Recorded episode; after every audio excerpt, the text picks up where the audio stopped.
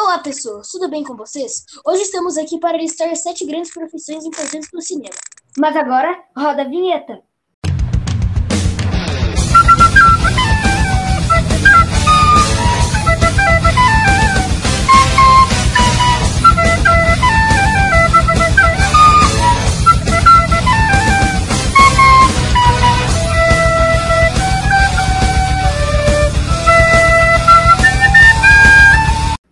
Então vamos começar com os atores que são responsáveis por falar e fazerem ações durante o filme.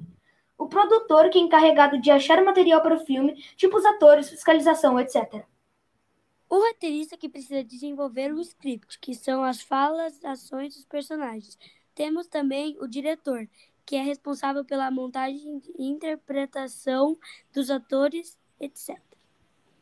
Mas agora, você já está inscrito no canal? Se não está, inscreva-se para não perder nenhum envio. Agora, E agora vamos continuar.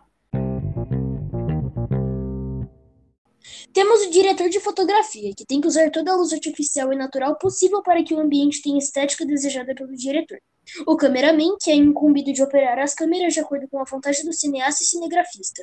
E por último, mas não menos importante, o cineasta, que é o grande criador do filme que dirige a encenação e supervisiona a montagem, acompanhado da equipe de produção. Então é isso. Vamos nos despedir despedindo aqui e tchau. aqui. Tchau.